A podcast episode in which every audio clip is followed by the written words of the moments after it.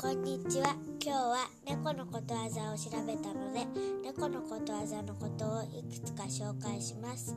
まずは猫の子一匹いないの紹介をします。猫の子一匹いないの意味は全く人影のない様子です。